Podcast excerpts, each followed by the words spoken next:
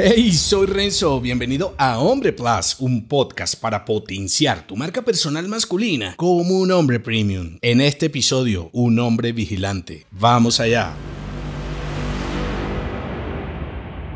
El hombre vigilante es el hombre libre porque al estar presente puede conseguir lo que el dormido no ve. La libertad personal y profesional dependen de permanecer alerta con tu mente y cuerpo. El hombre capaz de controlarse a sí mismo posee habilidades que aquel que se deja llevar por las emociones no puede alcanzar. Sin embargo, estar preparado no implica únicamente estar en forma física, sino también estar alerta a las amenazas que rodean tu entorno personal y de negocios, ya sea peligros internos o externos y tomar medidas para enfrentarlos. Significa estar siempre buscando maneras de mejorar tu situación sin conformarte. Ser un vigilante de lo que entra a tu mente y cuerpo no es superficial, ya que todos queremos líderes que prioricen su desarrollo personal y profesional. Al contrario, para ser un hombre próspero es fundamental tener un cuerpo que resista al desafío que su mente pone día a día. Esta idea de el hombre vigilante es el hombre libre se aplica a tu mentalidad en varios aspectos. El primero es el autocontrol. Un hombre vigilante es aquel que tiene el control sobre sus pensamientos, emociones y acciones. Esto significa que no se deja llevar por impulsos o arrebatos, sino que actúa de manera consciente y reflexiva. El segundo aspecto es la autodisciplina. Un hombre vigilante es aquel que se esfuerza por mejorar continuamente, tanto en el ámbito personal como en el profesional. Es un hombre que se compromete con sus metas y trabaja duro para alcanzar